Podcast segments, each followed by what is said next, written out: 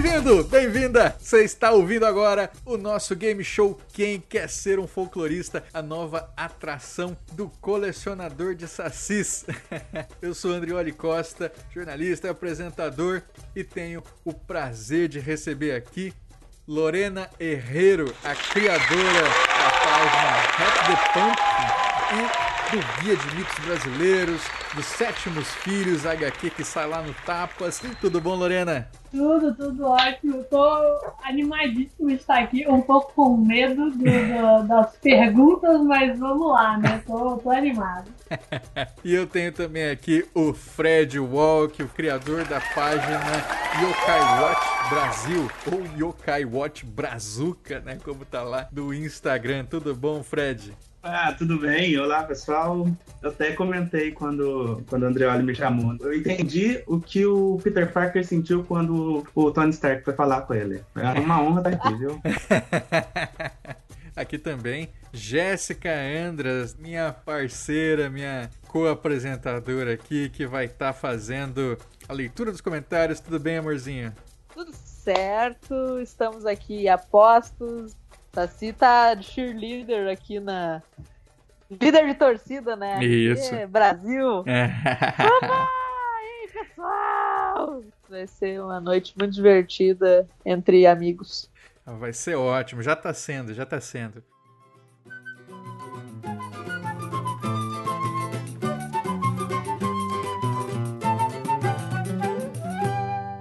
Muito bem, muito bem, muito bem. Vocês estão prontos para a nossa sessão de perguntas e respostas. Eu quero agora, né, que vocês me digam. Primeiro, a gente teve aquela polêmica aqui na semana passada sobre como se joga para o ímpar.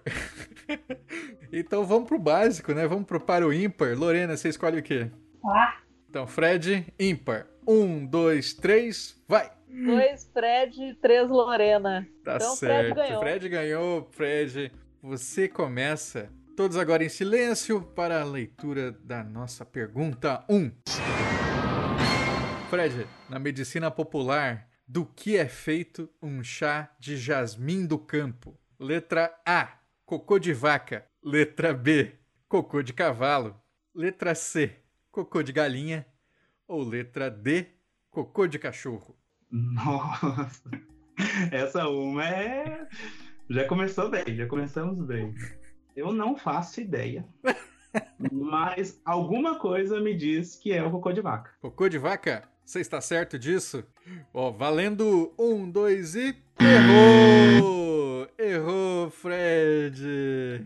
Você... Puxa, cara, eu não acredito! é pra mim que começar nem sempre é uma boa ideia. A resposta certa é cocô de cachorro. E não é qualquer cocô de cachorro, não. Jasmim do campo é quando o cocô de cachorro ele seca. E ele seca tanto que ele fica branquinho e esfarelento, né? Igual jasmim, bem branquinho. É, exatamente. Então temos aí já vários ouvintes, né, que falaram que a família mandava colher jasmim do campo para fazer chazinho. Então ia lá pro meio do quintal, pegava o cocôzinho do cachorro e ó, com água um santo remédio. Giovanni Monteiro fez aqui um comentário muito bom que é não importa a resposta, você vai beber cocô. Exatamente. Vamos lá. Lorena, agora é contigo. Está pronta? Não, mas vamos lá. Pergunta 2. Lorena, qual destas opções não é sintoma de embruxamento no folclore? Lembrando, não é sintoma. Letra A marcas roxas pelo corpo. Letra B, bocejo incessante. Letra C, fome desvairada. E letra D, dormir de braços cruzados. Ou se eu errar essa, eu vou ficar muito triste, mas acho que é a letra C, a fome. Fome desvairada. Olha aí, hein? Será que a bruxa não te deixa com fome? Posso perguntar, Lorena? Pode, tá, tá decidido aí. Um, dois e. Lorena, você está certíssima! Opa! Parabéns, Lorena! É, está certíssima.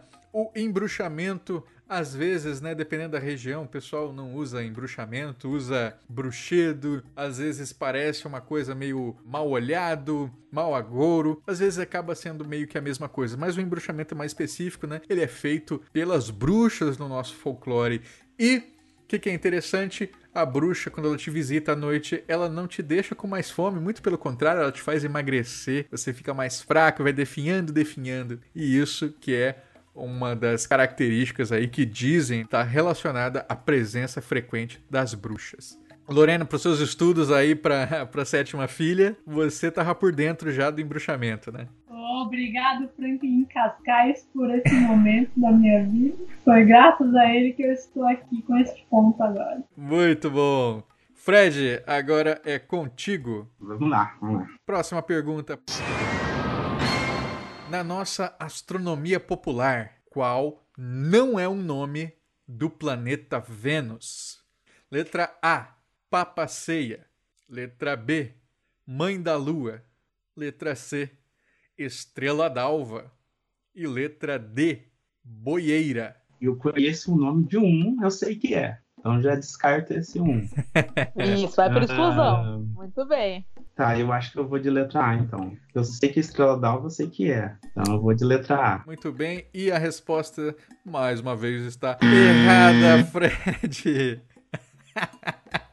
Pessoal do chat sabia dessa, hein? Quero saber se vocês iam sair melhor do que o Fred.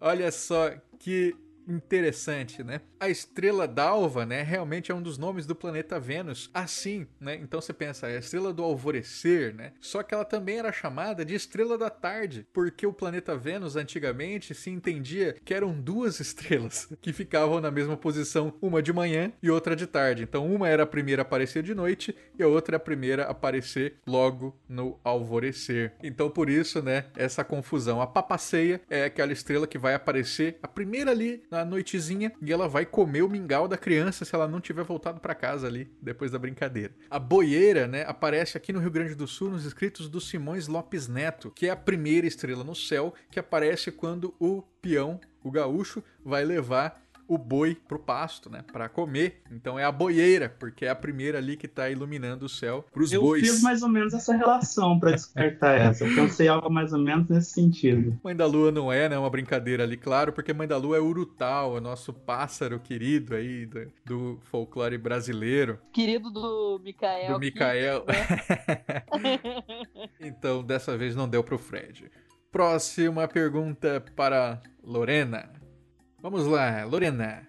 Aqui, ó, essa é fácil, hein? Essa é fácil. Nos quadrinhos da turma do Pererê, do Ziraldo, quem é a namorada do Saci? Ó, oh, essa aí é... tem a ver comigo, hein? Letra A, boneca de pano. Letra B, boneca de palha. Letra C, boneca de piche. Ou letra D, boneca de chita. Eu não sabia que o André tinha falado essa é fácil. Eu pensei, não vai. Eu me lasquei. Porque eu não li o Ziraldo e agora eu tô lascada. É isso que dá não valorizar. que feio. Lorena, qual que é a sua resposta? Gente do céu, eu vou chutar na. Ai meu Deus. Chutar na boneca de pano. Você acha que essa é a namorada do Saci? É, né? A resposta da Lorena. A resposta da Lorena está errada, Lorena. Poxa vida. Boneca de pano é Emília. Essa aí é a boneca de piche. Boneca de piche é a grande namorada do Saci e ela é presença constante nos nossos contos populares, especialmente os de origem africana. É aquela história clássica, vocês já devem ter ouvido, tem até desenho animado disso. Constrói-se uma boneca de piche porque o macaco tá roubando todas as bananas lá da fazenda da, da, da vovozinha. E ela faz uma boneca de piche. E o macaco vai lá e fala: Ô, boneca, por que você tá me encarando? Aí a boneca não fala nada, ela é de piche. Aí o macaco fica com raiva, fica com raiva, sai daqui, sai daqui, senão e pá! Dá-lhe um tapão na cara, claro, a mão fica presa no piche. Aí o macaco vai lá e fica com raiva e dá com a outra. E ele vai chutando e mordendo e não sei o que, e no final ele fica todo preso na boneca de piche. Você acabou de reviver uma história de infância aqui, ó. O vô, ele tinha. é, aquelas. é, acho que era coleção de esquinho. E ele tinha essa história. Você foi contando eu e foi tinha, a minha voltando avó tudo aqui. A minha avó E eu tinha já ouvi mais de uma vez. É, a minha avó tinha essa coleção de esquinho, que eram uns bem pequenininhos assim, Isso, que a isso gente tocava na vitrola. Ah, eu ouvi essa história quando era criança também. Ó, então, pessoal do chat, vocês sabiam essa história? Vocês conheciam essa história? Eu acho que muita gente aí conhece, hein? O Ian mesmo perguntou aqui, boneca de piche? É? E muitas interrogações. Queria ler um outro comentário aqui, que é do Michael Douglas, que é aposto duas galinhas e um bode na Lorena. Por favor, vença. Olha a resposta.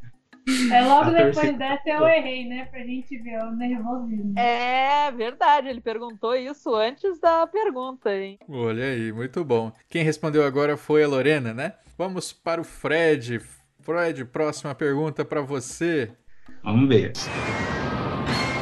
Qual alternativa não indica que o violeiro fez pacto com o tinhoso? Não indica, hein? Letra A. Fita preta amarrada na viola. Letra B. A viola toca sozinha. Letra C. Só usa bota para esconder os pés. Ou letra D. Tem uma habilidade repentina com o instrumento. Olha só. Difícil. É, não, difícil é, é o normal daqui, né? O padrão. ah, tá. Fita. O, tá, o repentino, eu acho. Ah, eu vou na, na bota. Na bota? Só usa bota. Olha aí, e essa resposta está certa. Fred saiu do zero. Muito bom. Vamos virar! Vamos virar! Fred saiu do zero. Muito bem, Fred. A fita preta amarrada na viola é um grande indício, sim, de que o violeiro fez pacto com o tinhoso, né? Se usa normalmente as fitas ali com as cores branco, vermelho, amarelo, e cada uma dessas cores é dedicada a um santo. A preta, no caso, é dedicada ao coisa ruim. a viola tocando sozinha é uma história clássica, né? O violeiro deixa a viola em cima da mesa, em cima de um banco, e ela começa a dedilhar. O que, que é isso, né? Habilidade repentina é o óbvio. Por que a letra C? Porque quem só usa bota para esconder os pés não é o violeiro que fez pacto. É o próprio, é o próprio chifrudo. Foi Um Pois raciocínio. é. Sete pele. Isso, ó, mas peraí, peraí, não fala mais, hein? Não fala mais. Vou, vou, vou- vou passar para a próxima aqui, porque senão a gente vai dar spoiler aqui desse jogo. Então agora vamos para a próxima pergunta para Lorena. Lorena, em qual cidade foi realizado o casamento do lobisomem nos anos 2000? Foi transmitido inclusive pelo Me Leva Brasil no Fantástico. Letra A, Joanópolis. Letra B, Barão de Cocais. Letra C, Mariana. Ou letra D, São Luís do Paraitinga. Joanópolis é a capital do lobisomem, mas eu não lembro de. Não, não, tenho memória de ter do casamento ter sido rolado lá, mas. Ai, gente. Tempo! Tempo pra Lorena. Tá, vamos, vamos, vamos de Joanópolis então. É a única coisa que eu consigo fazer ligação. está certa disso, Lorena? Vamos lá, né? Vamos lá, Lorena. E a sua resposta dessa vez está errada. que que é isso, gente? Porque a resposta certa é Barão de Cocais, em Minas Gerais. Essa pergunta tem muita coisa interessante, porque Joanópolis, a Lorena lembrou bem, é a capital do lobisomem, fica no interior de São Paulo e ganhou esse título aí depois que Clube de Caçadores de Lobisomem né, assumiu ali essa chamada turística para valorizar as visitas ao local. E aí, né, surgiram estátuas de lobisomem, artesanato, trilha para perseguir lobisomem, virou aquele assunto. E tem também o maravilhoso é, lobisomem, né, fantas- a fantasia de lobisomem que viralizou um tempo atrás aí, que a gente acompanhou tanto, saiu até no Detetive Virtual do Fantástico. A letra C, Mariana, é onde temos a Associação dos Caçadores de Assombração, que perseguem o Caboclo d'Água. E a cidade de São Luís do Paraitinga é onde é a sede da SOSACI, a Sociedade dos Observadores de Saci, meus grandes amigos Oi, Moser Benedito, Mário Cândido e todos os demais. E a resposta ser Barão de Cocais é porque é justamente aonde se tinha a Associação de Criadores de Mula Sem Cabeça. E o responsável foi o organizador desse grande casamento que esperava ter 400 pessoas e como o Fantástico ia cobrir, acabou tendo 10 mil. Caramba, Uma diferençazinha, É. né? levemente assim. Imagina, olha só, a nossa live tá com 23 pessoas participando agora. Imagina se o Fantástico decide cobrir quem quer ser folclorista e aparece assim 20 e poucas mil pessoas na nossa live. Ó, exatamente, exatamente É isso. louco demais. Vamos agora, Fred. Vocês estão empatados, hein? Temos mais uma pergunta para você e uma para Lorena. Vamos ver se isso vai mudar agora. Fred, sua próxima pergunta. Em qual estado foi criado o Jabutibumbá? Letra A, Acre. Letra B, Roraima. Letra C, Pará. Letra D, Rondônia. Não tem ideia. Da onde você tira essas perguntas? São muitos anos aí da frente. Não vou saber. Eu vou no chute, sem motivo específico nenhum. Não tem nem como teorizar nada. Rondônia. Rondônia. Olha aí. Olha aí, Fred, porque você errou novamente. Infelizmente, não deu pra virar. A resposta é Acre, letra A. O que, que é interessante, né, do Jabutibumbá? O Jabutibumbá, então, é um folguedo, né? Não, as pessoas às vezes perguntam pra mim qual que é o mito do boi de mamão. Não tem mito, é um folguedo, é uma brincadeira. As pessoas criaram né, essa festa para poder eh, se divertir. A mesma coisa com o Jabutibumbá, uma família cria essa tradição e assim eles seguem brincando ali com fantasias de jabuti, dançando. É uma coisa maravilhosa. Recomendo que vocês olhem no Google as imagens porque é fascinante demais. Vou até anotar aqui também, perguntar para Andrioli mais tarde, porque eu não vi, eu- ou se eu vi, eu não liguei nome com a foto, assim, porque é doideira, hein, amor? Lorena, sua última pergunta agora. E lá, vamos nós. Ó, Lorena, se liga! Vamos lá. Essa é difícil, Lorena. Eu botei, assim, pensando assim, que ninguém ia saber. Vamos lá. Em Salinópolis, no Pará, a manicuera é consumida exclusivamente em que data? Letra A, quarta-feira de cinzas. Letra B, Corpus Christi. Letra C, sexta-feira santa. Ou letra D, dia de finados. Tem nem maniquera, né? Começamos por aí. Já vou-? Não sei, já- não saberia onde fica Salinópolis, se você me disser. Olha, manicuera é como cauim, como é uma bebida fermentada feita de mandioca. Lorena, qual que é a sua resposta? Eu vou de dia de finado. Finados? Está certíssima!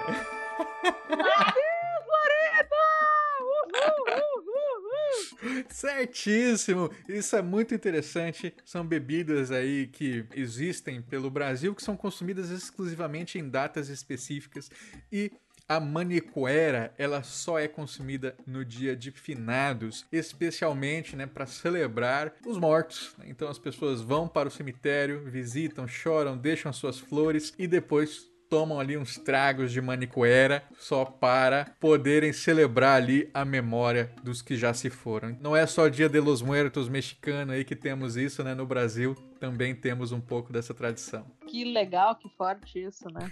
É, então, meu bem, vamos virar o bloco e eu gostaria que você lesse alguns comentários pra gente. Como é que tá o chat aí? O chat tá mais calmo do que eu imaginaria que tivesse. E eu, eu queria, assim, dar um recado pro Michael Douglas, que é pra ele já ir mais ou menos vendo, assim, né, onde que ele vai conseguir as galinhas e o bode que ele tá oferecendo caso a Lorena vença. Eu acho que ele já Não. ofereceu, né? Então eu acho assim, ó. Michael Douglas, fique ligado, cara. Vai, vai ter que pagar essa promessa aí, hein? Mais um, amor, mais um pra gente virar o bloco. O que, que você tem aí pra gente? Agora que eu acho que eu reclamei, né? Que já reclamei dos poucos comentários, já, já apareceu uns quantos aqui, que eu tô lá embaixo, ó. Duda Animato. Quem mais gosta de beber é o Boto. KKKKK. Tem várias histórias de Boto, inclusive, que sai pra farra, né? E aí lá na farra que ele tá, ele toma todas e não consegue voltar depois pro rio e acaba morrendo aí no meio do caminho. E outro comentário aqui, ó, é que do Ricardo Santos é eu já vi o lobisomem de Joanópolis. Ele já viu o lobisomem de Joanópolis. Olha. e o Michael Douglas respondeu agora que ele vai mandar lá a aposta dele em RAR. Ótimo, vai ser igual ao nosso prêmio então, do Saci de Ouro, que é em JPEG. Olha só, muito obrigado, amorzinho. Eu vou virar o bloco agora. Dá um tchau pro pessoal. Tchau, tchau, pessoal. Até. Vovó, Saci vai dar um tchau aqui.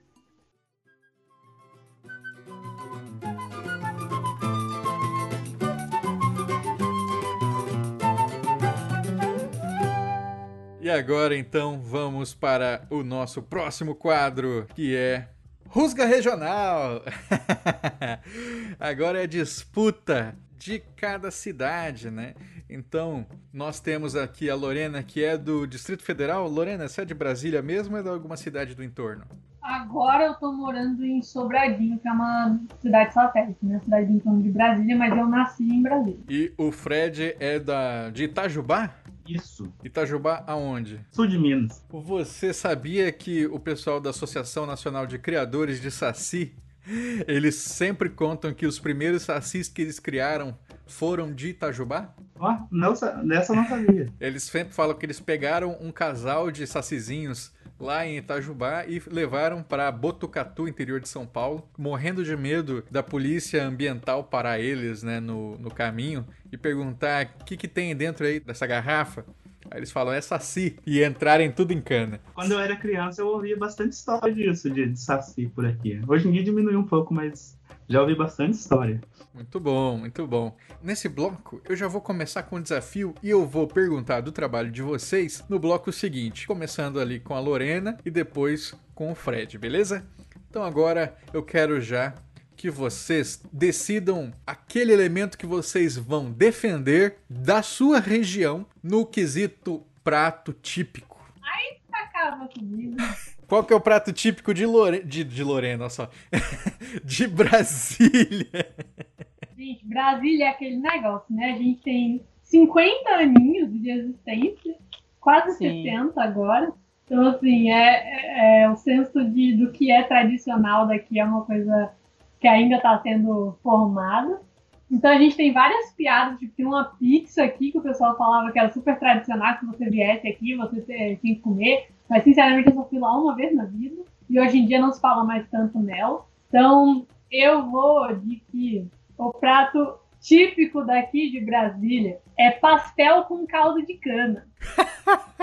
Por quê? Porque a gente tem lá no centro da cidade, a gente tem a rodoviária, né? Que hum, eu imagino que na maioria das cidades a rodoviária seja mais para viagem ou para umas, questões mais de é, é, não do, do, da mobilidade urbana diária, né? Mas é que a gente tem ela bem no centro e de lá ela funciona como um terminal para todas as outras cidades. E por ser, por ter essa característica, tem um fluxo enorme de pessoas lá. E existe uma pastelaria lá chamada Pastelaria Vistosa, que todo mundo passa sempre eventualmente, se você tá com fome, está correndo assim para caramba, tem que chegar na universidade assim que se joga uma coisa para comer agora. Tem a pastelaria lá, a galera vai lá, pega um pastelzinho com, com caldo de cana. A combinação é clássica. Então, o que eu vou defender aqui é o prato pastel com caldo de cana. O sabor de pastel fica a seu critério. Mas a Muito combinação. Bom. Qual que é o seu pastel favorito, Lorena? Ah, eu gosto do, do basicão do pastel de queijo. É o que eu mais vou. Eu sei que ele não vai me decepcionar. Então eu pego ele. Opa! A Jéssica sabe como eu demorei para comer pastel, né? Porque na minha casa, comer pastel era sinônimo de, de assim, a gente tá fudido. era arroz, feijão e pastel nosso almoço às vezes, e pastel de carne, assim, miséria de carne. E aí eu comi aquilo triste, triste. Falei, nossa, odeio pastel. né? O Andrioli sempre falou isso, odeio pastel, odeio pastel, e nesses anos a gente vem trabalhando assim uma ressignificação do que, que o comer pastel significa para Andrioli. É, tudo bem, né? Ele comeu uns, a gente comprou uns pastéis tempos aí muito gostosos. O Áureo comentou ali, ele perguntou ali, caldo de cana com limão e aí eu queria Tem que comentar que, ser. eu descobri. Tem que Eu que descobri tem que ser. esses dias que vocês misturam coisas no caldo de cana. Porque aqui em Brasil as pessoas tomam só caldo de cana, não é caldo de cana com alguma coisa. Eu acho impossível, Lorena, porque pleno cerrado aí, Brasília, quente, o sol torando aí na cabeça. Como que alguém tem coragem de tomar um caldo de cana puro? Vai morrer. Mesma ideia de botar o limãozinho na Coca-Cola. Dá uma quebrada. Aí você vai lá dar uma quebradinha no doce e fica show. Aprendi cedo lá em Mato Grosso do Sul que eu tomava caldo de cana. Aquele mel, mel, mel, mel. Junta a abelha, né? Junta tanta abelha ali no entorno que você não consegue nem ficar tranquilo. Você tá tomando seu caldo de cana e a abelha tá ali, né? Ameaçando pousar, na- entrando na sua camisa aqui. Aquele desespero de você bater. E aí você põe aquele limãozinho.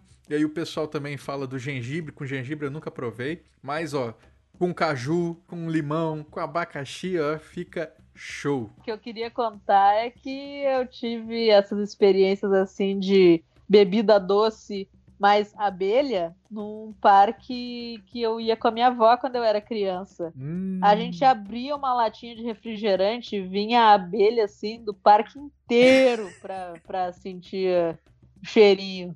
E era difícil, hein? Era complicado. Eu, felizmente eu nunca fui, nunca levei ferrão, mas muitos amigos lá que a gente tinha do, do parque, né?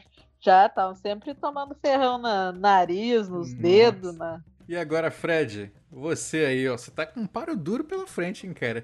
Pastel com caldo de cana. O que, que você vai usar de Itajubá pra batalhar com o pastel de caldo de cana do Distrito Federal?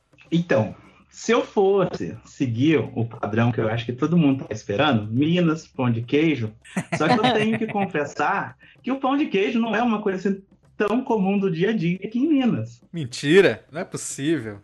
Nossa, muito É. bem, Fred. Quebrando É, eu- padrões. Eu até brinco que o, o- o pão de queijo é pro mineiro igual o sushi é pro japonês. Não é uma coisa tão comum assim. Não, mas eu tinha certeza que pra vocês pão de queijo era tipo pão, assim. Você bota manteiga, requeijão, presunto, queijo e come assim, cara. Quem dera.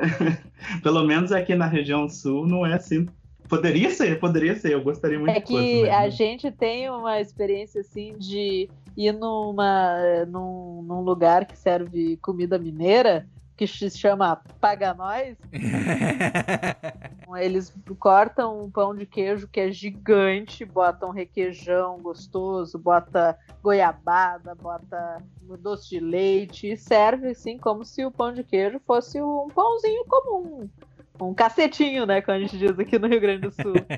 Então, se não é pão de queijo, o que será? O que será? Então, eu, eu já tinha pensado antes mesmo da, da Lorena falar e eu vou manter essa ideia, porque é uma coisa que, pelo que eu já vi, não é tão comum fora da, da região de Minas aqui. É um pastel também, só que ele não é esse pastel com farinha de trigo. É o pastel de farinha de milho. É o pastel de angu. Mais ou menos, mais ou menos. Só que aí ele é feito com a farinha de é, a farinha em flocos ali de milho, vai um pouquinho de, de polvilho nela e ele é recheado com carne moída e batata. E- Ele, eu já tentei dar uma procurada e ver se tinha em outros lugares e, e aparentemente não é tão famoso fora daqui. Inclusive na minha cidade tem um festival do pastel de milho que eles fazem ali uma Ah. vez por ano. Tem todo um, um- uma oferta gigante ali e, e ele é muito gostoso. É muito gostoso. Eu prefiro até do que esse pastel de farinha de trigo. Olha aí, que interessante. Que legal, eu nunca tinha ouvido falar Tanto disso. que eu acho que se você procura no, no Google, você não acha muita coisa dele. O mais próximo que você acha é um bolinho de carne moída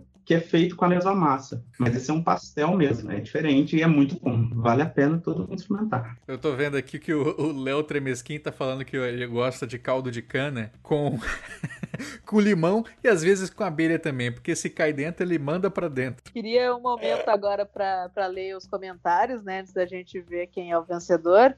Que é aqui do Léo, que tem que ter limão sim. Aí, eh, Dantas, limão é delícia. O Ian Fraser foi muito do contra aqui, falou caldo de cana é af, caldo de cana é nojento. Ah, ah, eu Que tenho que falar isso? que eu sou desse time sem nada, hein? Caldo de cana sem nada, eu sou desse time. Aí, aí o Ian falou isso sobre Coca-Cola, né? Ele disse que Coca-Cola é perfeita pura. Antes de você continuar, eu já peço pro chat aí, gente, quem vai decidir essa batalha são vocês, hein? Então, quem vai ganhar? O pastel de feira com caldo de cana da Lorena ou o pastel de milho com batata e carne moída lá de Itajubá? Lembrando, hein, gente, Itajubá tem até festa do pastel, então assim, é realmente tradicional, é tradicional o negócio. Quem vai ganhar essa tradição recente ou a tradição aí mais antiga, né? Vocês decidem, votam aí nos comentários. Vai votando que a gente vai ler mais uns comentários aqui. E aí o do Dantas de novo que ele falou: abelha é de Oxum, não pode matar não. Oh, legal, legal, não né? sabia. Interessante.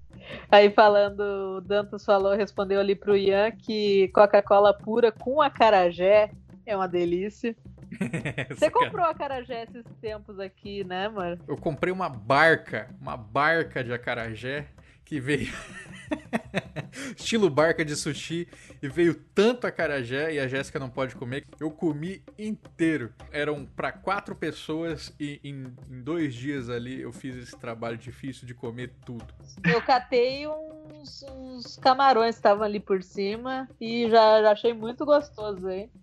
Eu sou bem fresquinha para comer camarão e frutos do mar, mas eu gostei muito. Eu, quero, eu espero o dia ainda que alguém vá defender aqui no Rusga Regional o coró de coco, que pro meu pai é uma grande iguaria, né? Que ele falava que ele lá pobre, miserável, não tinha comida em casa, ele ficava quebrando os cocos lá de babaçu, e a hora que tinha um corozinho dentro, pura proteína, nossa, era o prêmio do dia ali pra ele. Amor, conta a história do, do doce de goiaba do seu avô. Doce de goiaba do meu avô. Se eu tinha que defender algum doce aqui, seria o doce de goiaba do vô, que ele basicamente pegava a, a goiaba inteira, fatiava em quatro e botava pra ferver com água e açúcar. Só que um cuidado que normalmente se tem é você tirar as sementes né, da, da goiaba, deixar só a casca e a polpa. Até porque dentro ali da, da parte das sementes, às vezes tinha muito bicho, né? E o vô nem aí.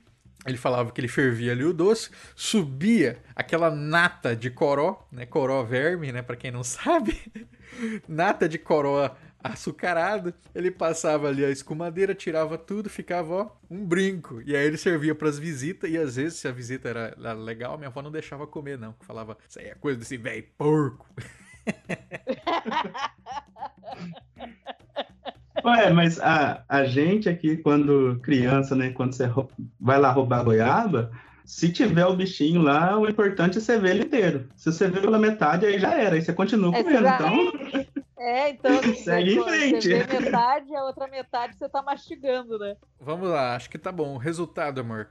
Quanto, quem, que- quem que tá votando aí no pastel de, de feira e quem tá votando no pastel de milho? É uma loucura o chat, as pessoas estão estão falando cada um uma coisa. Eu dei uma olhada aqui no chat e o pessoal tá todo mundo elogiando aí também Minas pela escolha inusitada. O Ian Fraser, que tava lá no início falando, ô Lorena, vamos Lorena, ele já tá falando agora, ele votou no pastel de milho. Ele falou, desculpa Lorena, o caldo de cana tirou esse voto de você. Ah, Quem diria, Eu né? posso falar. ah, muito bem, amorzinho. Obrigado pela sua presença aqui. falar que esse pastel também vai muito bem com caldo de cana, viu? Não fala isso que o Ian vai tirar o voto. Ou Coca-Cola, Ian! Fica de boa. Ian vai de Purinha, sem limão, sem nada. Muito bem, então, Fred, parabéns, os pontos vão pra você. Dois pra Lorena, um pro Fred. Agora o Fred faz dois pontos, né? Então ele vai pra 3 a 2. Fred, Fred, uh, uh.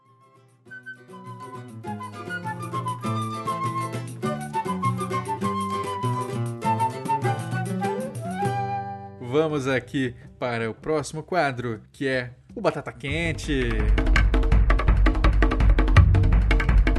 Batata Quente.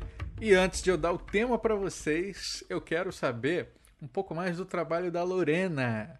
A Lorena é famosa já aí nas interwebs, como essa influenciadora do folclore, né? Tá fazendo aí muita ilustração. Como é que começou, Lorena? Você quis fazer sua primeira Inktober inspirada em folclore, por quê? Cara, o pior é que, assim, toda vez que me perguntam isso, eu fico meio apreensiva, porque eu tenho uma memória de peixinho e eu não lembro mais.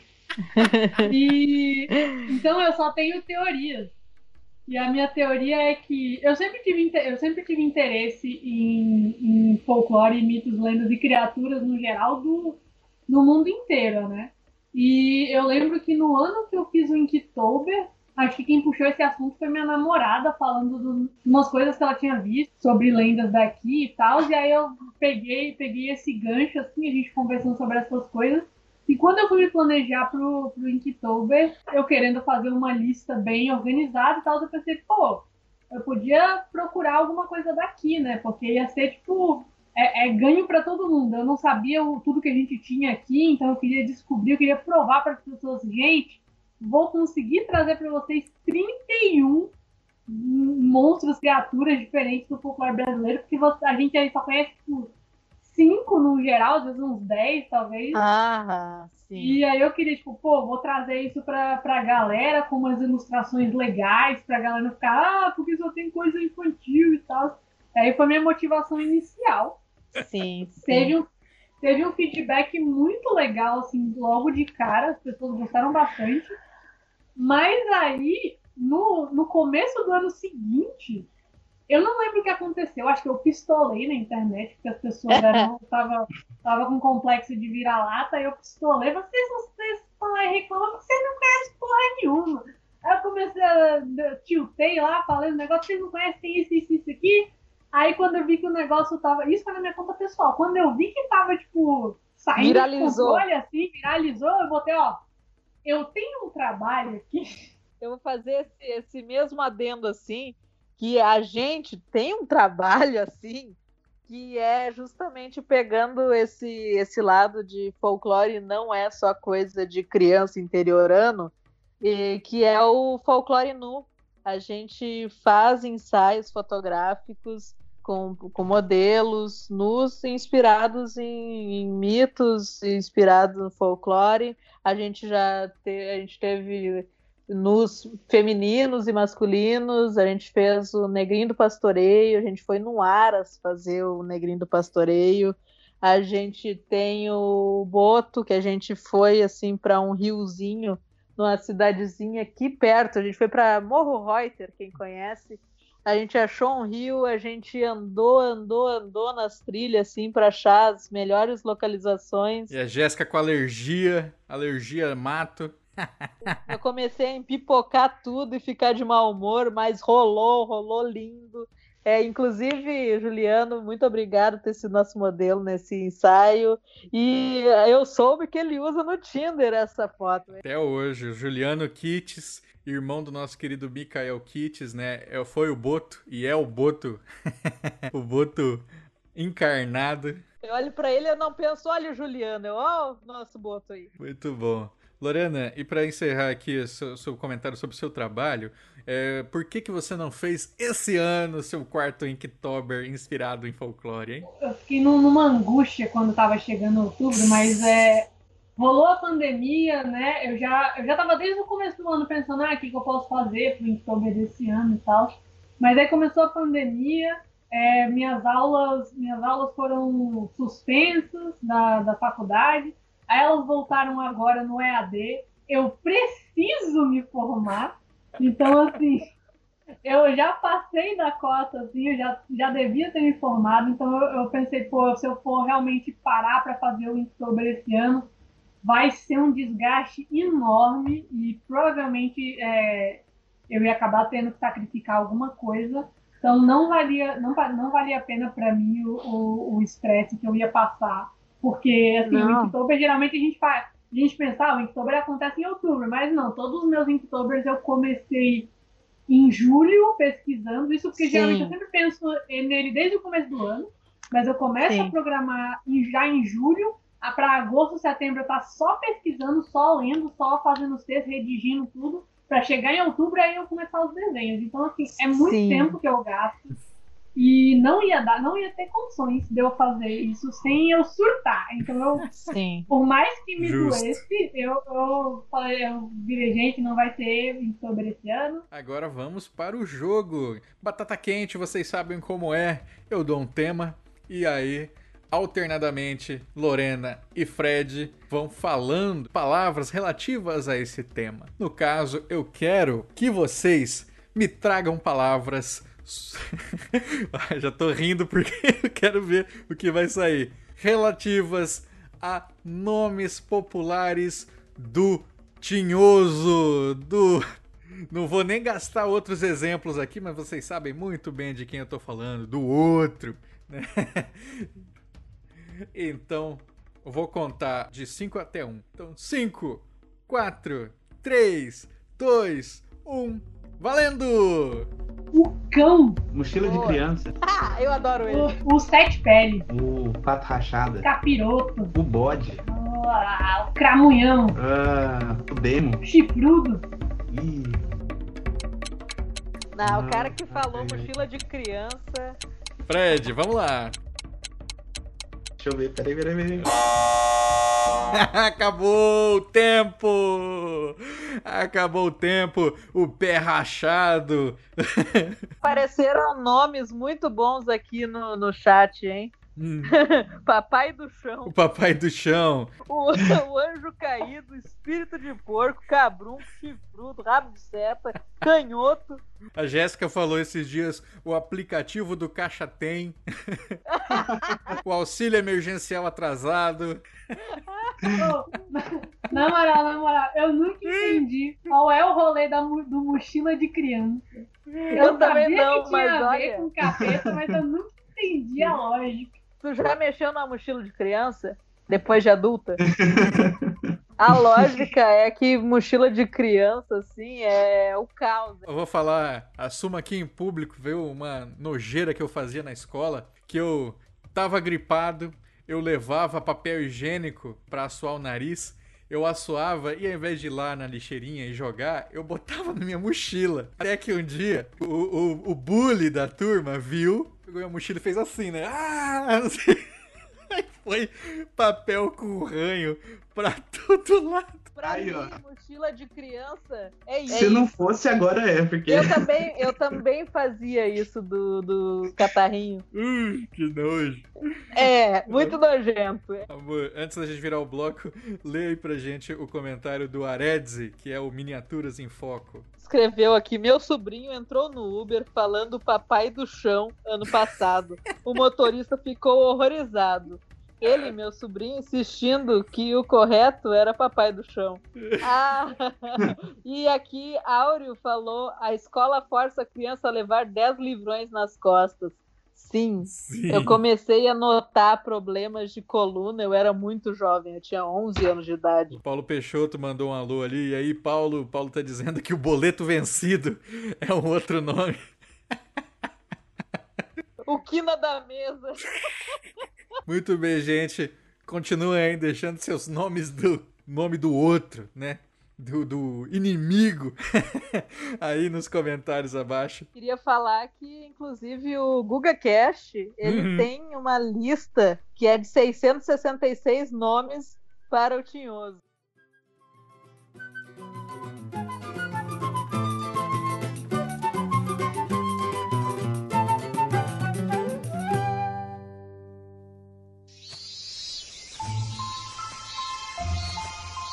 É isso?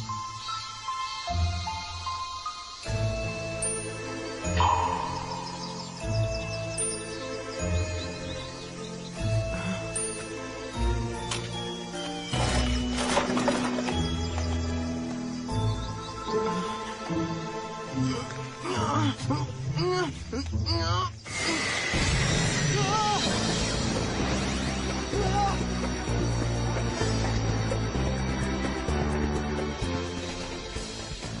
um dia quente de verão quando eu encontrei uma coisa estranha.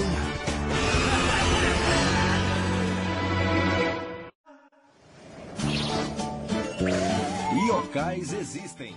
Eu vou agora virar o bloco porque nós fomos muito bem aqui, foi sucesso. Mas agora eu quero saber, na nossa etapa de contação de causos, quem vai ganhar. Então, antes de tudo, nosso querido, deixa eu ver aqui, Daniel Medina vai ser o nosso jurado nesse bloco. O Daniel já tá por aqui. Antes disso, eu quero saber do trabalho do Fred. Fred, você professor de português, um cara sério aí, um cara comprometido com a sua, sua carreira, agora resolveu criar a página Yokai Watch Brasil e criar vários personagens aí inspirados na nossa cultura. Como é que veio essa ideia? Então, para começar, eu sou cria do, do fandom de Pokémon, né? Então eu desenhava Pokémon, fazia, lá criava os meus Pokémons e eu tenho uma filha. E aí, quando ela começou a chegar numa idade de assistir, eu queria alguma coisa para poder ter mais ali uma relação mais próxima com ela. Só que o Pokémon já estava um negócio muito à frente. Então, fui lá o Yokai, que Yokai Watch, né, o anime, e ele é bem mais infantil e comecei a ver junto com ela. E nisso veio uma coisa que eu percebia que não sei se é só aqui, mas as pessoas, né, estão parando de contar. Ser... Acontecia muito quando eu era criança, de juntar ali em alguma festa, assim, chegava o finalzinho da festa, tinha aquela rodinha de contar quem viu, não sei quem que viu mulher de branco, que viu mula sem cabeça, que não sei. E essas coisas foram aparentemente aqui na região foi diminuindo isso. E aí, juntando Yokai Watch, como eu já desenhar Pokémon, e com essa falta dessas histórias, eu falei assim, vou fazer uma coisa para apresentar essas histórias para minha filha. Então eu comecei a desenhar mais com essa intenção. Tanto que eu acho que eu fiquei um ano sem postar nada. Tava tudo desenhado e guardadinho no computador. Nossa!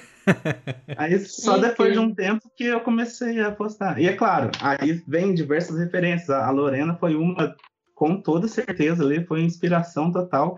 Até hoje, tá fazendo alguma coisa ali, volta e meia ela aparece nas pesquisas ali, então é referência total ali. Rainha dos e... lobisomens.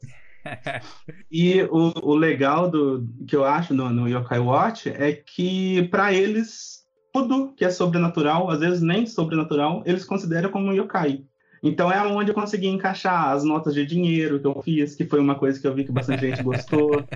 É, é, que eu consegui encaixar outras coisas, assim. Eu te falei antes, né, que eu nunca assisti Yokai Watch. Quando eu tentei jogar o videogame, eu não me pegou, assim, não entendi qual era. Mas pelo que eu vi, nós temos yokais tipo light e tipo dark, né? Uma coisa assim. Por ser uma coisa bem infantil, então às vezes eles pegavam uma criatura é, que era muito é, muito malvada, muito aterrorizante e amenizava ela. Só que com o tempo eles desenvolveram uma, uma segunda linha.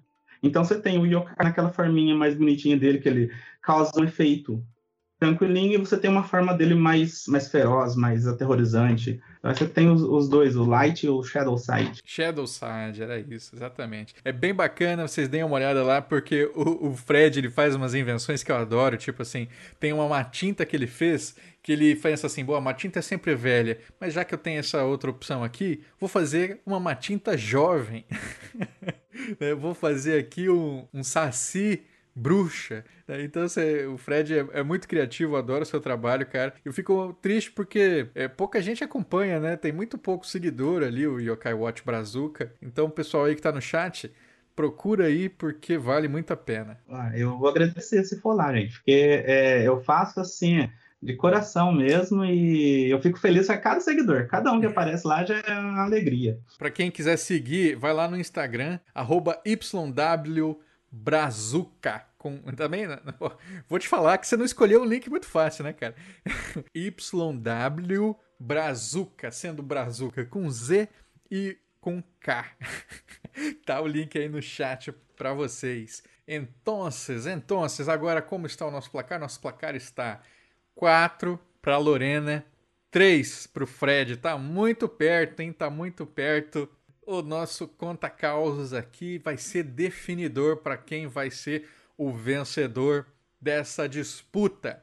Então, como o, o, Fred acabou de falar né, com a gente aí, eu quero começar então com a Lorena. A Lorena vai começar contando o seu caos e o nosso querido Daniel Medina vai ouvir a mensagem. Daniel, Dá um alô aí no chat para ver se você tá por dentro acompanhando. E Lorena, pode começar o seu caos agora. Ok. É, eu escuto vários causos de vários lugares. Né? Às vezes as pessoas trazem coisas para mim, às vezes eu vou atrás. E esse caos, ele eu tive conhecimento dele no Twitter, mas veja bem, o fato de ter no Twitter não significa que não, não, não de forma nenhuma da história, né? Então, como é que é a história? Isso aconteceu com uma, com uma menina, infelizmente eu não lembro tipo, qual que era o arroba dela, né, o nome da conta. Se alguém reconhecer, porque a história viralizou e souber dizer no chat. Mas enfim, é, essa menina, ela tinha uma tia que tinha, eu não sei se ela era espírita ou alguma religião do tipo, mas ela tinha essa capacidade mediúnica, né, de conversar com, de conversar e incorporar espíritos. Por isso que eu tenho a impressão de que, que era espírita. E ela tinha uma um, tinha um espírito específico de uma era uma menina criança que ela incorporava, assim, já tinha incorporado mais de uma vez e já era uma coisa assim que a menina, a protagonista da nossa história já conhecia, já tinha ouvido falar. E tinha, tinha essa menina, essa, esse espírito conhecido, né? Essa informação é importante vocês guardarem. Uhum. É, uhum. Acontece que foi essa menina para uma casa de praia onde a tia dela vivia, junto com uma prima e uma família, assim, num geral, passar as férias e tudo. E chegou um dia em que, já quando você já tá meio cansada, assim, já tá nos últimos dias de viagem, você não quer, não tá mais naquela energia, um, uma, a, a, família quis sair e a menina e a prima falaram: Não, a gente fica aqui em casa mesmo, tá tranquilo. E a família saiu. E nisso ficou só as duas ali. E elas estando ali, assistindo TV, vendo as coisas e tal, elas começam a escutar passos no segundo andar da casa, né? Alguém correndo para lá e para cá. Ai, ai, ai. E aí elas ficam, puta merda, o que, que é isso? E aí elas escutando, tá, tá, tá, tá, tá. E cadê a coragem, né, de checar e pensar, ah, deve ser coisa da nossa cabeça. Mas e, e, tentar ignorar. Passado um tempo, escuta mais passos, mas não era tipo só aquele passo correndo, era como se tivessem várias pessoas no segundo andar da casa, correndo, indo e voltando. É como se estivesse rolando uma festa rave do além ali em cima, e elas embaixo no completo pânico. E elas pensam, puta merda, tem, sei lá, ladrões aqui em casa, tem alguma coisa, invadiu uma gangue aqui vamos ligar para a polícia. E telefonaram, a polícia que demora, demora, elas escutando os passos assim, elas já estavam tipo encolhidas num canto da casa assim, tipo apavoradas. Eventualmente, a polícia chegou, entrou assim, foi checar lá em cima, não encontrou nada. E aí ficou esse climão, né? Tipo, tá, não tinha nada. Era Torta alguém que invadiu, climão. era alguém que invadiu e fugiu quando ouviu a polícia ou era alguma coisa do além, porque elas já tinham esse contato, né, por conta da, da tia, que com essas coisas de, de espíritos e tal. Acabou que passou o dia e a, a, menina foi lá falar com a tia dela, tipo, pô, tia, porque a gente estava aqui e começou a acontecer isso, contou tudo o que aconteceu, e a gente acha que foi que a gente foi que foi um espírito e tal, e, e a gente queria que você falasse com a, com a menina lá, porque ela que geralmente você disse que tá por aqui, né? e de repente falar com ela para ela conversar com, com, com o pessoal, com esse pessoal aí fazendo a festa e pedir para eles para eles irem embora, assim, que uh, deixou a gente apavorado e tal. E aí a tia, não, tá, vou ver, vou ver o que eu posso fazer e tal. A tia foi lá, dar um jeito, né, dar um jeito de resolver a situação é, chamou a, a, sobrinha e a, e a prima da a menina e a prima dela e incorporou o espírito da menina. Externalizaram, né? Tipo, poxa, porque vocês deixaram a gente super assustada e tal, e você podia, não precisava ter feito isso, a gente ficou muito assustado, vocês podiam ter ido embora. E aí a, a, o espírito, né, escutando tudo isso, ela falou, tipo, poxa, eu não sei se ela se desculpou, mas ficou um clima ali, tipo, não tinha intenção de ter feito isso, mas a gente estava aqui dentro da casa fazendo tudo isso, porque se a gente sair, quem está lá fora entra. Eita! E aí chegou a história assim. Olha, eu, eu queria falar que o Saci, no meio da história, ele já se enfiou aqui embaixo das cobertas e ele não vai sair tão cedo. É, mas olha aí, temos os outros. Os outros estão chegando. Você aí no chat já se manifesta aí sobre o que vocês acharam da história da Lorena. Vamos ver se o voto do nosso querido Daniel Medina vai ser vai ser condizente com o voto do público, hein? O que, que, será? Aqui o Ricardo disse: cinco Salomão afasta espírito. Certo, cinco pontas, né? O sinal de Salomão. Aí aqui Duda falou: nossa, nota, nota 10. Ótimo, muito Nota bom. 10, me caguei aqui. Ai, dava um belo curta. Zé Ninguém tá chocadíssimo. Arrepiou minha epiderme, o Áureo falou. Muito bom. Agora, Fred. Fred, a sua vez de contar histórias. Um, dois, três, valendo. Então, uh, eu vou contar uma que ela aconteceu comigo, tá? É... Olha aí, hein? na época de infância aí. Então, assim, é, só para contextualizar, eu, eu sou do sul de Minas e é uma cidade de interior e eu moro em zona rural. Então, chega à noite, assim, é aquele silêncio, só barulho de, de, de grilo, aquelas coisinhas assim, você ouve até macaco se bobear. E aí, quando eu tinha por volta ali dos 11 anos, mais ou menos, é, na casa da minha avó, que também mora em roça, ela estava jogando vários, vários livros que tinham velhos, mais antigos assim, que estavam quase destruídos ali por causa de traça e tal. E eu, curioso ali, fui fuçar nessas tranqueiras que estavam para jogar fora. E aí eu achei esse livro aqui, ó, tá até sem capa. O que, que ele Nossa, tem? Que me chamou a atenção. Que é esse aqui. Ele é um livro sobre é, histórias e lendas do Norte e Nordeste. Uhum. E para mim, naquela época, sem acesso ao computador, nunca tinha ouvido falar, então a curiosidade foi lá no alto. E aí, trouxe para casa meio escondido ali, sem ninguém saber, né? Porque ele tá até cheio de, de furo de traça mesmo, era para jogar fora. Oh, eu trouxe, trouxe para casa ele sim escondido e beleza. Com 11 anos, chegava o horário ali, né? Os pais iam dormir e colocavam a gente para dormir também. Paguei a luz, a hora que todo mundo foi dormiu, levantei, catei o livro e comecei a ler. E aí fui lendo, fui seguindo a ordem dele, e passando, passando, e quando eu cheguei nesse aqui, que tem até essa imagem que me marcou durante um tempo, não sei se vai dar para ver, uhum. que é do Abatute. E eu comecei a ler a história que tem aqui, e nessa história tem um, momento ali que tem um menino que está subiando, e a mãe dele fala para ele, ó, não fica subiando à noite não, que o Abatute vai pegar, porque ele gosta de criança. E eu ali, né, já mais de, de meia-noite ele já, já tinha lido um monte de coisa. Por algum motivo eu resolvi assobiar. e eu comecei lá, um... sem razão nenhuma, só para ver se acontecia alguma coisa. Aí já tava aquele silêncio, aquele silêncio. Eu parei e aí já começou a dar um, dar um pouco de medo. E, e tem que lembrar uma coisa que aqui na minha casa é, tem uma tem a minha casa, a rua e do lado tem um pasto. Então é, eu fiquei, fiquei com medo ali, não aconteceu nada. Apaguei as luzes e fui dormir. E aí quando eu tô ali deitado, tranquilo, eu começo a escutar um ah, tá, nesse pasto não tinha nada nele, tá bom? Só pra ficar claro. Ok. Quando okay. eu escuto, assim, bem longe, bem longe, eu escuto um. Lá longe.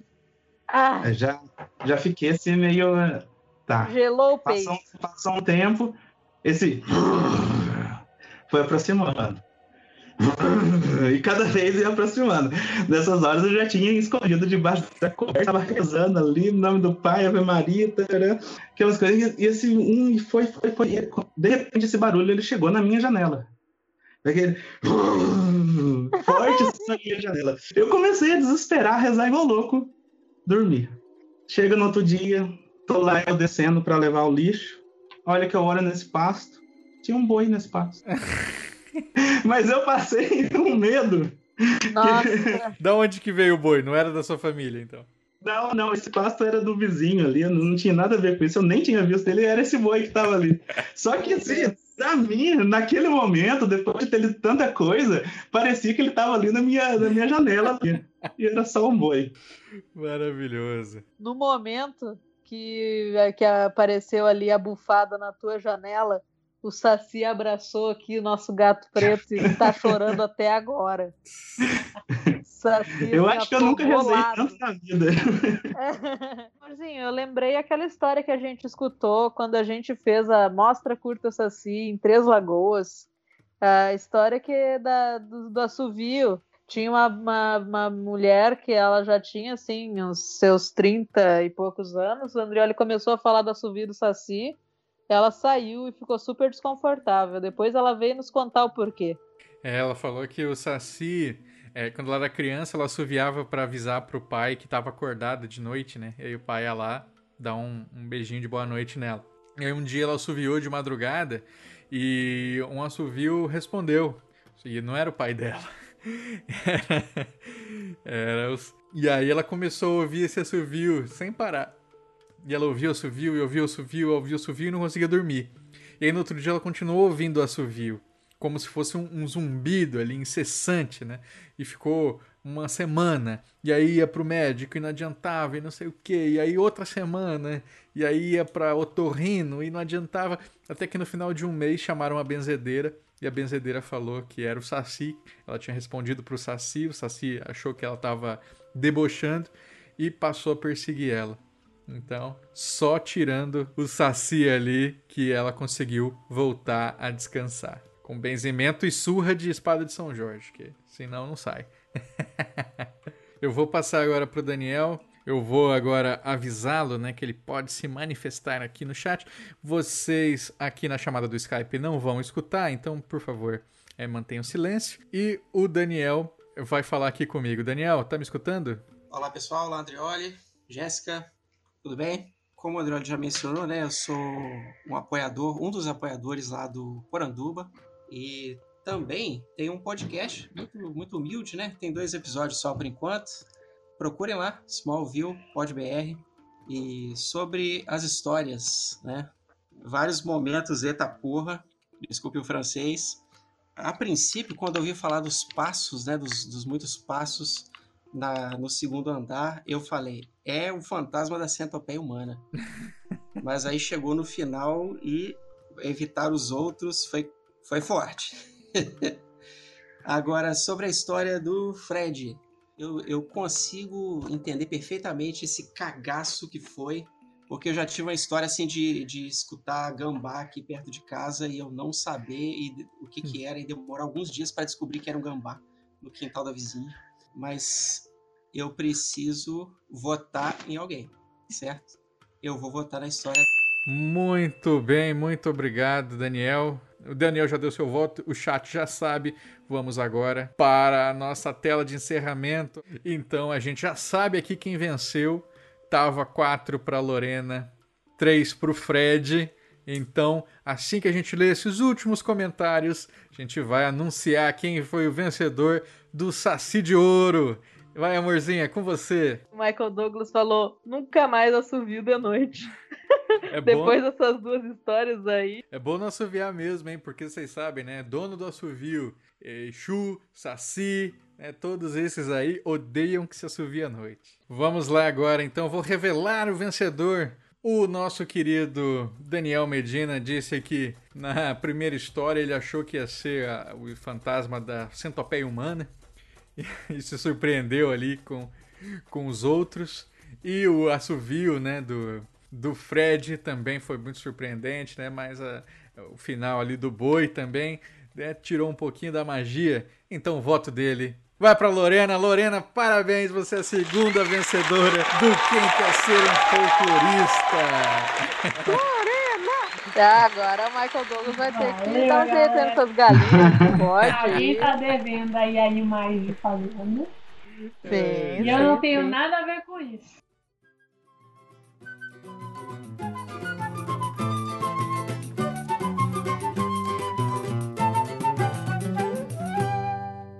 Gente, foi um prazer ter vocês aqui. Esse programa só existe aqui enquanto live e depois editado como podcast, né? Bonitinho, com trilha, com efeito sonoro, graças aos nossos queridos apoiadores que assinam mensalmente os planos do colecionador de sacis no padrim.com.br barra saci, no picpay.me barra colecionador de sacis e a campanha nova, né? Que a gente está focando muito mais nela na produção audiovisual que é no catarse.me barra saci. Então, você quer dar essa força pra gente, né? Quer que a gente continue produzindo material inspirado em folclore, informativo, divertido, o Folk of Fake, que vai sair de novo agora é, todo mês, o podcast Poranduba, todos os outros conteúdos, não deixe de assinar também. Aí você também pode ser nosso jurado aqui, como foi o Daniel nesse programa, como foi o Pablo Melo no anterior. Vai ser um prazer ter você aqui com a gente. Muito bom, amorzinho. Obrigado pela sua presença aqui. Foi um prazer ter você aqui falando com a gente, lendo os comentários. Então, pode dar o seu jabá aí. Vi um comentário que era perguntando onde consegue os meus bordados, se tem alguma loja hum. virtual, se tem alguma coisa assim. E eu queria dizer que tem um Instagram específico dos meus bordados, que é o arroba gordabordadeira, tudo junto. Pensei já em fazer esse sacizinho como um marca-livros, com marca-página, né? E deixar ele compridinho assim, bem. Eu vou fazer, eu vou fazer agora, eu vou postar na minha página assim que eu terminar. Agora eu quero agradecer também a presença da nossa campeã Lorena Herrero. Obrigado, Lorena, por ter vindo aqui. E, Lorena! Eu que, eu que agradeço pela participação, foi muito divertido. O jogo, independente do, do que eu acertei, eu errei de questão, a gente sempre aprende esse negócio aí com essas perguntas, né? E eu fiquei agora com vontade de provar o diabo do pastel lá de Itajubá, porque o marketing sensacional aqui. Fiquei, fiquei com vontade agora. Não tenho, não tenho problema nenhum em ter perdido para este pastel. É muito legal participar de um programa desses. Eu acho que, que é, é uma coisa muito divertida. Eu espero que as pessoas tenham gostado também, o mesmo tanto que eu gostei. E tá podendo fazer jabá, né? Tá, agora é a hora do jabá. Essa é a hora. Eu tenho aí Twitter, eu tenho Facebook, eu tenho Instagram, eu posto todas as minhas ilustrações nessas redes sociais. No Twitter eu não só posto as ilustrações, como eu fico é, comentando coisas assim de pesquisa ou besteiras que eu, que eu vou descobrir que são de folclore também. Então, Sim. assim, segue lá que também vai ter coisa. Eu tenho, além disso, eu não falei antes, mas eu tenho meu quadrinho, né? Que é o Sétimos Filhos. Ele tá lá no, no tapas.io, IO no caso, né? Tem conta uhum. lá, pesquisa Sétimos Filhos. Na verdade, se você jogar Sétimos Filhos no Google, é o primeiro resultado. Então, hum. tá aí. Mas tem que ser no plural, porque sétimo filho dá aquele filme Sessão da Tarde lá dos Estados Unidos. Sim. É sétimos filhos. Certo. Isso mesmo. Então aí fica aí meu quadrinho, tô tentando atualizar ele mais, mas já tem bastante tirinha lá sobre, sobre folclore, que é, é sobre o dia a dia dos meus personagens, mas sempre trazendo conteúdo folclórico lá. Então fica Sim. aí a, a recomendação. É, eu tenho os meus três Inktober's, né, que vão estar tá nas minhas redes sociais, mas no Facebook é mais fácil de encontrar, porque ele é está separado por álbum bonitinho. E uhum. eu tô aí para quem quiser compartilhar, eu tô tá fixado nas minhas redes sociais, eu tô com um desafio de desenho para o dia 31 de outubro, que é o dia das visagens, que é para as pessoas desenharem alguma combinação, um crossover, né, entre o Halloween e as assombrações populares brasileiras. A combinação aí do Halloween com o dia do Saci para trazer algo bem legal. As, as regras, tudo certinho. Eu tenho postagem no, no, nas minhas redes explicando direitinho, vocês conseguem achar lá. E é isso aí, galera. Obrigadão pela participação, obrigadão pelo convite. Tá, tô, achei divertido demais. Valeu, Lorena. Queria, antes do Fred dar seu jabá e seu encerramento, eu queria falar que fica muito mais fácil de organizar links e jabás e tudo se o Poranduba chegar a 10 mil seguidores. Porque aí vai ter aquele coisa de subir ah, a telinha pra cima no Instagram. E 10 mil seguidores é muito fácil de conseguir. Muito. Então, assim, é muito fácil. É muito fácil de conseguir. Assim, então eu queria pedir para quem está assistindo aqui, tem, tem 19 pessoas agora, quem está assistindo, se inscreve lá, vai lá no. Se inscreve aqui no YouTube, vá lá no Instagram e segue. Arroba PorandubaPod. E recomende, assim, ó, cinco pessoas que você pensa assim, essa, esse meu amigo aqui, ele vai gostar de ouvir essa história aí. E meu amigo já aconteceu com ele, meu amigo já foi perseguido de saci, meu amigo já foi. Tudo isso aí, mostre para seus avós, mostra para seus pais, mostra para a família toda, que eu acho que é um conteúdo que realmente agrega, né? Eu, eu fico muito feliz de estar participando mais ativamente agora. E, e é isso aí, galera. Show de bola. Fred, agora é sua vez, cara. Muito obrigado por ter estado aqui com a gente nessa noite. Nossa, eu que agradeço. Eu tô, pra mim, que é uma baita honra até quando você chamou, eu mandei mensagem para amigo meu. Nossa, cara, tô tão nervoso aqui, não sei como responder. Eu demorei um pouquinho para responder, porque são só referências aqui para mim, só gente grande. E eu fiquei até feliz de ter conseguido competir meio que de igual ali, ah. porque eu tava com medo de, de passar vergonha aqui, mas é, eu estou muito feliz mesmo de, de, ter participado aqui com todo mundo, viu? Na questão de redes, eu acho que o importante mesmo é a, o meu Instagram lá do, do, do Yokai, né? Que é YW Brazuca. Eu tento colocar mais ou menos ali a cada dois, três dias um desenho, de vez em quando dou uma paradinha, mas estou sempre mantendo essa constância ali. É, inclusive, já estou fazendo, já comecei a fazer inspirado no, no, no, desafio da Lorena aí, já só que eu me barriga ali, já coloquei, postei antes. Mas tá legal demais, cara, tá legal demais. Ah, obrigado, obrigado. Mas eu, eu, acho que é o mais importante. Ele tem as, as minhas particulares também, mas ali é só bobeirinha de jogo, uma coisinha ou outra. Eu, o importante mesmo é a Yokai Brazuca. Chega lá, pode uhum. chegar, pode comentar, compartilhar, que eu vou responder todo mundo, gente. Que legal, Fred. Ainda fácil de... Fred, obrigado pela sua companhia aqui. E eu queria marcar já pro pós-pandemia, sabe-se lá quando isso vai acontecer? Todo mundo se encontrando para comer o pastelão. De Itajubá. Show fazer o um encontrão Poranduba. O Fred Cinco horinhas sendo... de São Paulo só. Aí a gente vê se realmente não tem pão de queijo lá à torta direita, hein? Acho que tem.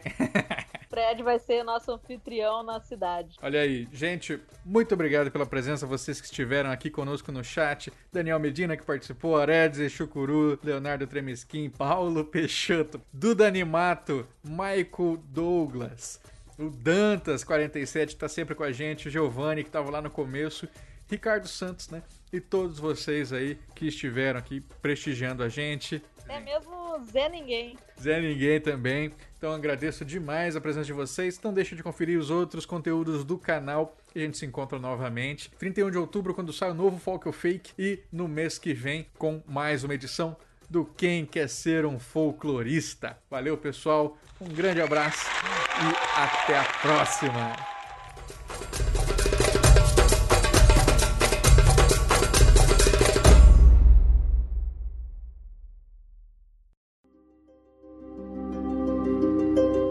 Este podcast foi editado por Leonardo Tremesquim.